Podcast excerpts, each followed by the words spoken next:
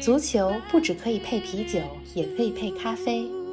足球不只有感性欢呼，也有理性分析。足球不只有皇马、巴萨、梅西、C 罗，也有不为人知但值得歌颂的球队和球员。足球不只是九十分钟的体育比赛，可以贯通世间万象，纵横五洲四海。足球小世界，世界大球场，一杯咖啡的时间，陪你聊足球，但不止于足球。听众朋友们，大家好，欢迎来到新一期足球咖啡馆。冯老师你好。林子好，听众朋友们，大家好。嗯，这期节目我们本来排期呢是要说荷兰橙色记忆的第二期，但前几天呢，阿根廷知名球星马斯切拉诺宣布了退役，我就跟冯老师商量说，我们说一期马斯切拉诺的节目吧。想必不少阿根廷球迷、利物浦球迷、巴萨球迷，还有中立球迷都会比较期待今天这期节目。冯老师，这一期开头的音乐是麦当娜当年唱的《Don't Cry for Me, Argentina》，阿根廷，请别为我哭泣。之所以放这首歌呢，除了因为马斯切拉诺是阿根廷人以外，还有没有什么其他的理由呢？哎呀，每次讲到阿根廷足球，呃，不少人都会想起这首歌的歌词。是的，是因为阿根廷足球确实总让人哭泣，他们有着无数的天才球员，被寄予了非常高的期望。是的，但是呢，经常表现不尽如人意。没错。啊，这首歌从歌词到曲调，刚才大家也听到了，啊，都有些深情和伤感啊，和阿根廷足球也比较配。嗯。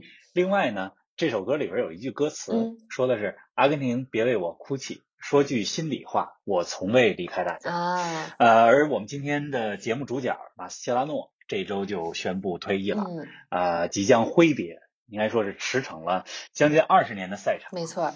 呃，马斯切拉诺是一位在世界足坛留下了比较深烙印的这么一个球员。嗯，啊，我相信他离开和退役之后，大家一定会想起他，也不会感觉到他离我们很远。是的，冯老师说的很深情啊，看来也是非常喜爱马斯切拉诺这位球员，而且跟大家透露一下，也是让大家羡慕一下，冯老师还亲自见到过马斯切拉诺。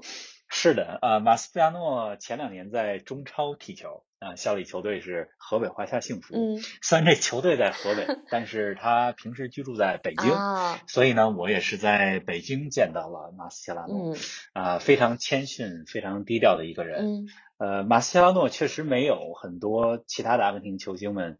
呃，我们想到的那种英俊的外表、飘逸的长发，呃，球场上踢球的风格，因为他的位置是防守型中场嘛，所以呃，也不可能像梅西中前场球员那样踢得赏心悦目啊，毕竟这个位置不一样。是的，呃，但是我觉得可以用这样一句话来形容马斯切拉诺，就是呃，他无法取悦任何人，无论是他的技术还是他的长相，但是呃，他用他的能力，他用他的职业精神，赢得了所有人的尊重，包括他的对手。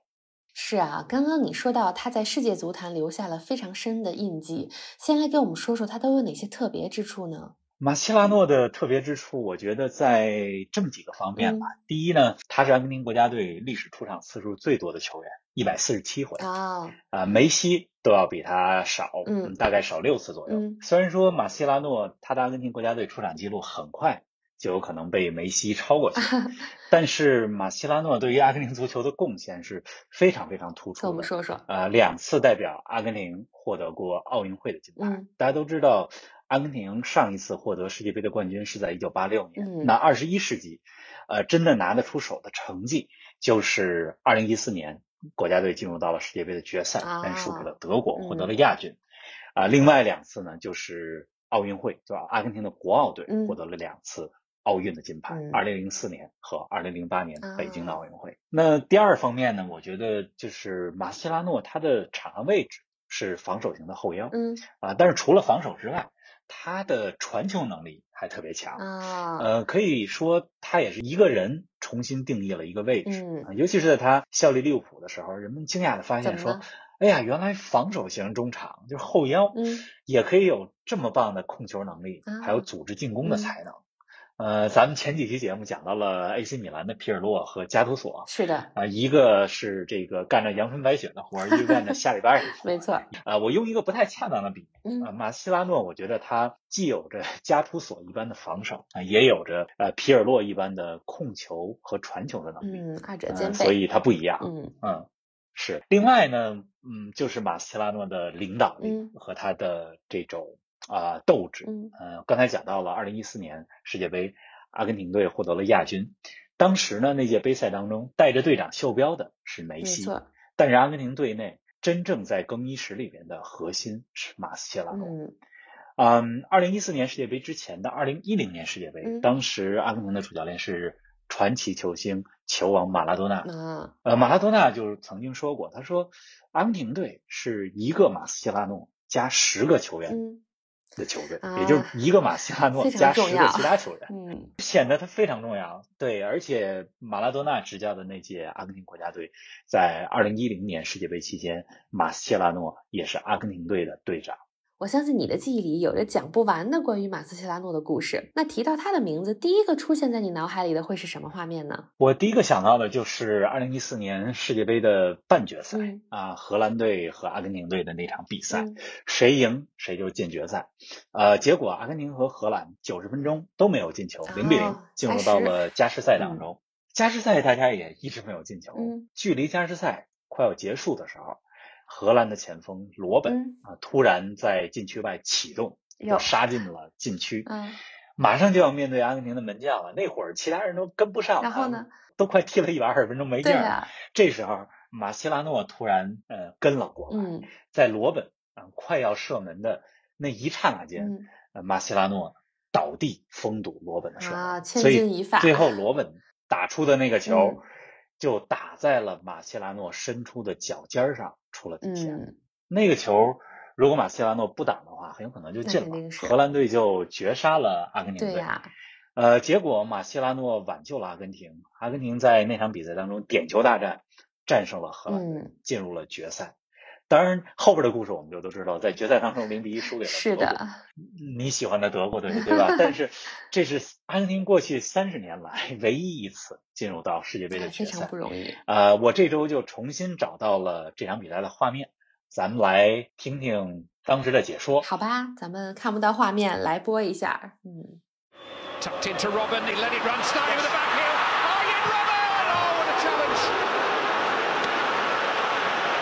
Mascherano went all the way back with Arjen Robben. There were echoes there of the Champions League final of two years ago.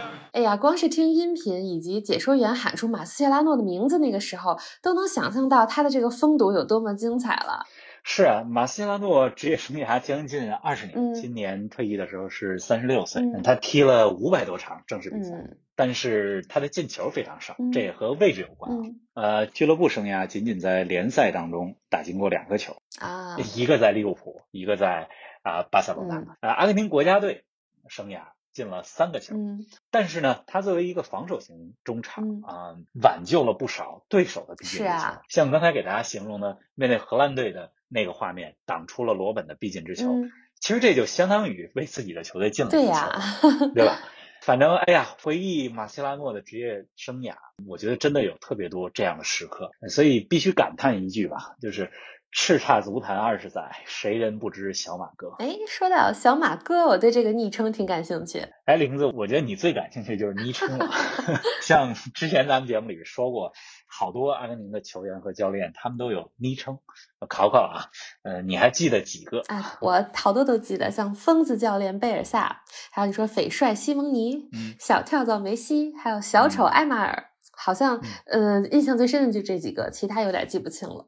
哎，相当不错，这积累的越来越多了。今儿又加了一个小马哥，是的，是吧？嗯，哎，方老师，那你给我们讲讲小马哥这个外号是怎么来的呢？乍一听这个名字，跟电影里香港黑社会大哥似的。小马哥是咱们中国球迷的一个对马斯切拉诺的称呼，啊，难怪是因为大家这么开始叫他的时候是效力巴塞罗那期间，那个时候，呃，在巴萨队内啊，马西拉诺比较有领袖气质，在场上，再加上呢名字翻译过来就是马斯切拉诺，那小马哥就是形容场上大哥嘛，对吧？这种感觉。但是在他年轻的时候，刚刚出道的时候，其实他就有另外一个。被国外的球迷们，尤其是阿根廷的球迷们更熟知的昵称，什么呢？这个昵称叫做“小老板”啊，呃，英文叫做这个 “Little Chief”，或者叫 “Little Boss”。呃，然后他的西语我还查了一下，叫做呃 “Ella Happy Hito 啊，我不知道我这发音准不准。我西班牙语也真是不会。哎，小老板这个听着更有意思了，为什么呢？呃，因为马西拉诺他效力的第一个球队是阿根廷的河床队。嗯。呃，当时呃他刚来河床的时候，河床队的主教练是阿斯特拉达。嗯。这阿斯特拉达是谁呢？他是河床原来的队长，啊，也是一个明星球员。他原来在场上的位置就是防守型中场。那他自己呢，也有一个外号叫老板。嗯。嗯，在他退役当了河床队的教练之后，正好马西拉诺刚刚进入到河床队的青年队，而且场上位置、踢球的风格和这个 阿斯特拉达特别像。啊，同时呢，马西拉诺年纪轻轻就有这个。大将风度、领袖气质，所以就给他起了一个外号。这阿斯拉达不叫老板吗？他就是小老板啊。马西亚诺十九岁的时候，其实就入选了阿根廷的国家队。那时候，呃，国家队的主教练正是刚才咱们讲到的疯子教练贝尔萨。原来如此，那咱们接着聊聊马斯切拉诺的职业生涯吧。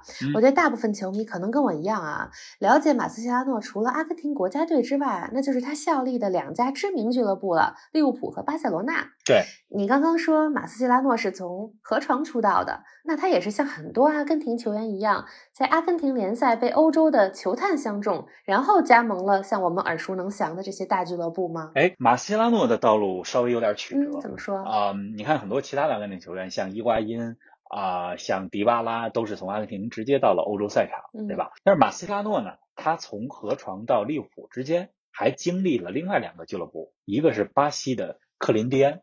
还有另外一个呢，是英格兰的西汉姆联。嗯，呃，说来呢，也是一段比较奇葩的故事，给大家简单讲一讲。嗯，马切拉诺在他年轻的时候，他和另外一位阿根廷球员特维斯，呃，这两个人情况比较特殊，就是他们的所有权，嗯，就是一般来讲，一个球员的所有权不是俱乐部的嘛？对，我把这人买了，这人就是俱乐部的了。对呀。但是呢，在南美比较普遍的一个现象是，有一些球员，他们实际的所有权是第三方的这种商业机构。啊。当然了，这个马西拉诺是来自于河床，特维斯是来自于波卡青年。是，但是这两个人都一同，就是因为他们的这个身份是被第三方控制，所以在去哪儿踢球上，呃，和其他球员的路径都不太一样。他们俩呢，先到了巴西联赛踢了一年多，然后又一块儿登陆到了英超。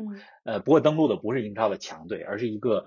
中下游的球队叫西汉姆联队，西汉姆联是伦敦的一家俱乐部了，是的，呃，也被称为铁锤帮。这个西汉姆联呢，它不是马塞拉诺自己特别想加盟的球队，啊，那他到了西汉姆联以后，实际上也不是特别顺，而且西汉姆联也因为签下了这两个被第三方公司控制占有的球员，而被英超罚了款，因为在英超是不允许职业球队。签这些这个被第三方控制的职业球员，也就是说，如果你要签球员，这球员就必须是完全是俱乐部控制的，这个不能有第三方在这掺和。啊，原来是这样。反正各种不顺吧，他就为西汉姆联只踢了五场比赛。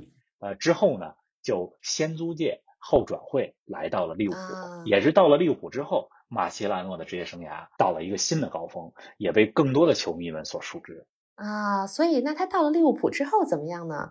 呃，想到咱们之前聊利物浦啊，总会提到他们逆转 AC 米兰获得欧冠冠军那次，嗯，也就是你说的伊斯坦布尔奇迹。对，那个时候马斯切拉诺在不在啊？呃，马斯切拉诺他没有赶上2005年的 伊斯坦布尔奇迹啊。他加盟利物浦的时候呢是2007年初，嗯，呃，不过那一年啊，利物浦又和 AC 米兰在欧冠决赛当中 相遇了啊。这次的比赛地从伊斯坦布尔换到了。希腊的雅典啊，呃，取胜的一方呢也换成了 AC 米兰，但是利物浦输掉的那场决赛，利物浦队中表现最好的球员就是马斯切拉诺啊。马斯切拉诺在利物浦的这三年多的时间里没有获得过冠军，但是他的表现啊，让全英格兰的球迷们，不光是利物浦的球迷都眼前一亮。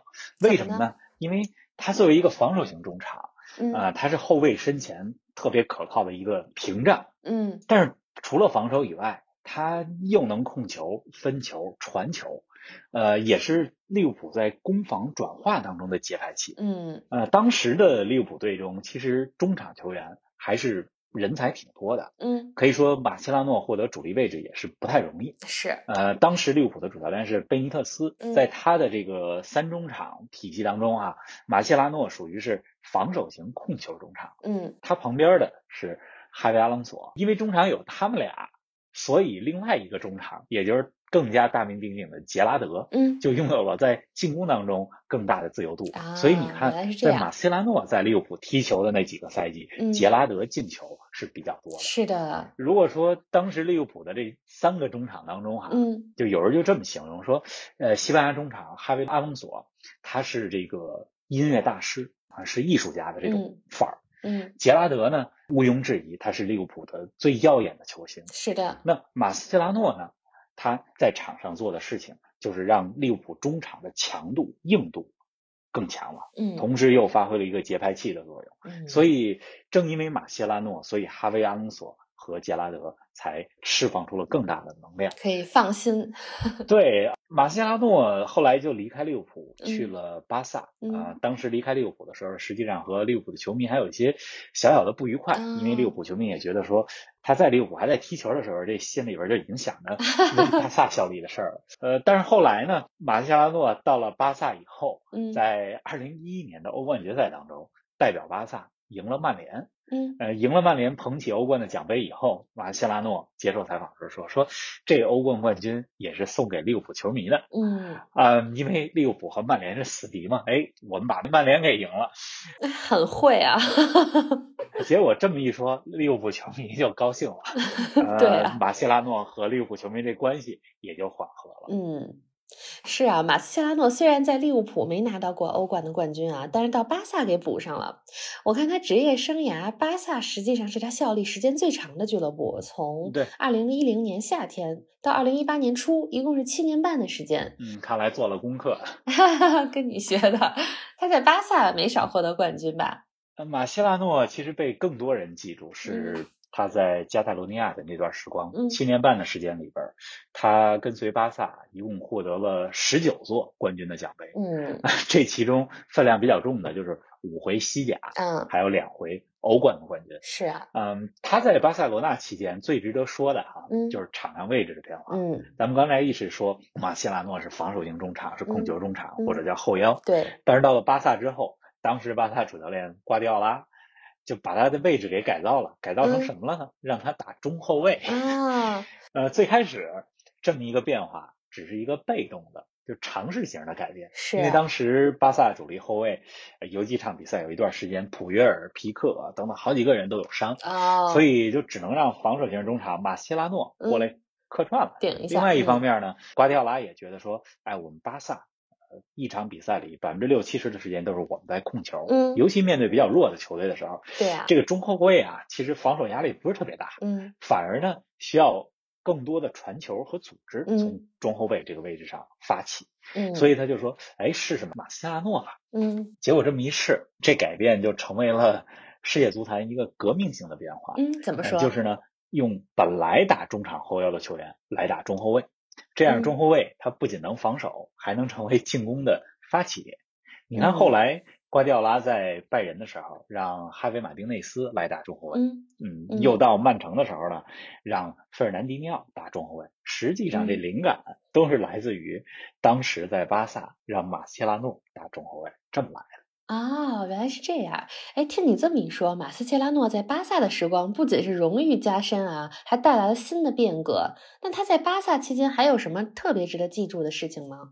啊，我觉得有两个事儿值得跟大家叨唠叨唠。一个呢是他在刚加盟巴萨的时候，嗯，当时巴萨的中场是布斯克茨，布斯克茨刚刚跟随西班牙国家队获得了二零一零年世界杯的冠军。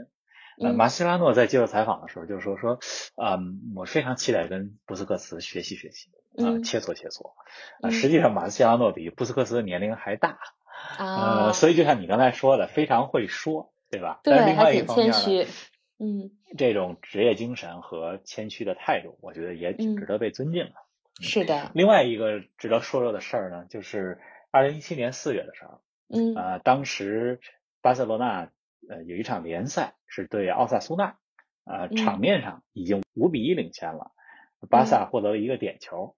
这时候呢，本来应该主罚点球的是拉基蒂奇，然后呢？但是呢，他把这点球的机会让给了马西拉诺啊，因为那个时候马西拉诺，啊，他巴萨的老将了嘛，在巴萨踢了将近七年，嗯，啊，大家也感觉说过不了一两年，可能马西拉诺就该呃荣誉加身、功勋的从巴萨离开了。嗯，能感觉到。但是他在巴萨正式比赛里一直没有过进球啊，所以就把这点球机会让给了马西拉诺。嗯，也能够说明哈，呃，挺感人的这时时刻，也能说明当时巴萨队里是挺团结。是啊，我发现我们最近大部分节目里总能给大家分享一些温暖的瞬间，我觉得非常好。呃，说完了马斯切拉诺这么多辉煌时刻之后，冯老师，你给我们说说他的职业生涯有没有一些比较大的遗憾啊？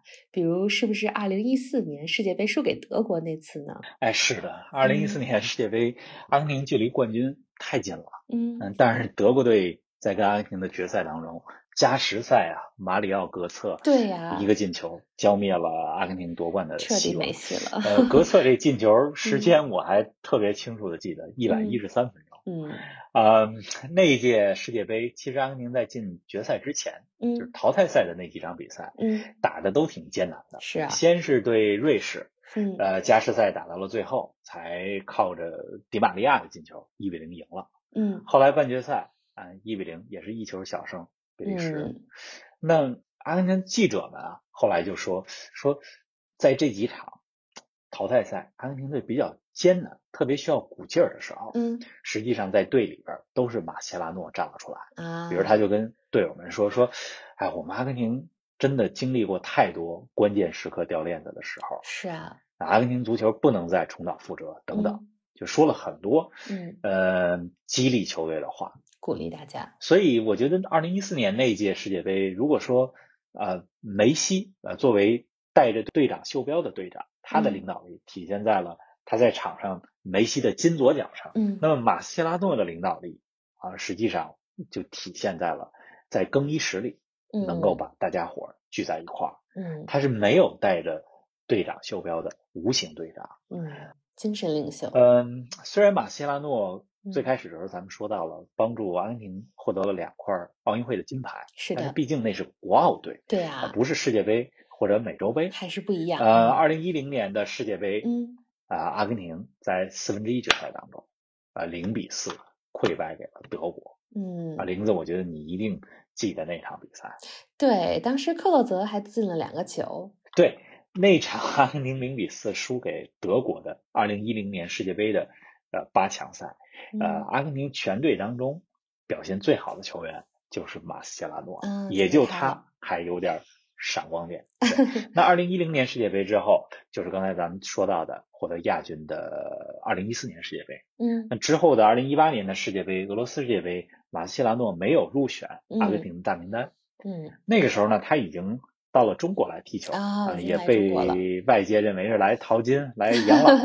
嗯，二零一八年大家都知道。这个阿根廷在世界杯上的表现是非常让人大跌眼镜的。是啊，嗯，很多足球专业人士后来也回忆说，嗯，说虽然那个时候马切拉诺啊年龄也比较大，对也到中国来踢球了，嗯，但是啊，阿根廷国家队还是应该把他征召进，啊，应该让他来，啊，因为他的经验、他的领导力是能够帮助阿根廷踢得更好，还是很需要。但是很遗憾，他没踢二零一八年的世界杯。啊，当然，除了世界杯以外，马切拉诺还 跟随阿根廷国家队进过四次美洲杯的决赛。嗯，怎么样？然而，四次进决赛，四次都是屈居亚军。哎，太可惜了。两次输给了巴西，嗯，两次输给了智利，嗯，总共这四次决赛里边输了四场球，有三场都是点球大战当中输的。哎呀，哎，说到这样的经历，又让我想起这首有些伤感的《阿根廷别为我哭泣》这首歌了。嗯，咱们节目又快到尾声了，关于马斯切拉诺，冯老师，你看看还有哪些刚才没有说到的，想再给我们讲讲的内容吗？嗯，马斯切拉诺，我觉得他说不定将来有可能成为教练吧。嗯，啊，有可能成为教练以后，再次回到大家的视野当中。是啊，嗯，他从巴萨离开之后。嗯，先是到中国踢了两年，嗯，后来又回到了阿根廷的拉普拉塔大学队，嗯，呃，这周他退役，实际上就是从拉普拉塔大学队宣告退役。啊，据说呢，他从中国回到阿根廷之后，呃，也慢慢开始为自己将来做教练做准备。嗯，咱们拭目以待吧。可以啊。呃，而且阿根廷有不少球员成功转型成教练的这个例子啊，是的，迭戈·西蒙尼、波切蒂诺啊等等。阿根廷足球，我觉得将来可以咱们给大家再来细讲。嗯，但是本期节目结束之前呢，我还是想跟大家说说阿根廷足球历史上两个非常重要的位置。哪两个呢？一个呢是十号位，另外一个呢是五号位。嗯，啊，这里指的是场上位置，不一定对应的是号码。啊，十号位指的就是介于前锋和中场之间的这个全能攻击手，比如说球王马拉多纳。啊，新球王梅西都是十号位位置上的球员，他们也身披十号战袍。嗯，那五号位呢，指的就是拖后中场或者叫后腰，是这也是阿根廷足球历史上非常情有独钟的一个位置。嗯，比如说梅洛、阿斯特拉达、阿尔梅达等等这些球员，嗯啊，都是五号位的球员。嗯，啊，我觉得随着马斯切拉诺的退役啊，我们可以很负责任的说，他是阿根廷甚至是世界足坛历史上。最出色的五号位球员就是防守型中场。马切拉诺实际上在场上身披的战袍，更多时候是十四号的球衣。嗯，我觉得看到十四号的球衣，嗯，你可能第一个想到的是二十世纪一个非常伟大的球员荷兰人克鲁伊夫。那第二个想到的就是马斯可能就是马斯切拉诺。嗯，对，所以我觉得咱们也用这期节目向马斯切拉诺致敬。嗯，是啊，节目的最后呢，我们不想用伤感的“阿根廷别为我哭泣”来结尾了，而是找来了冯老师刚刚讲到的马斯切拉诺为巴萨攻入唯一进球时候的那段解说，以此来致敬马斯切拉诺，以及祝福他的人生的新篇章一切顺利。那咱们听听这段解说，然后下期节目不见不散，不见不散。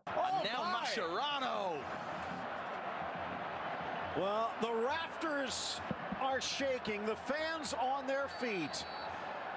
His teammates smiling as Mascherano has scored. His first goal for Barcelona. It's 6 to 1.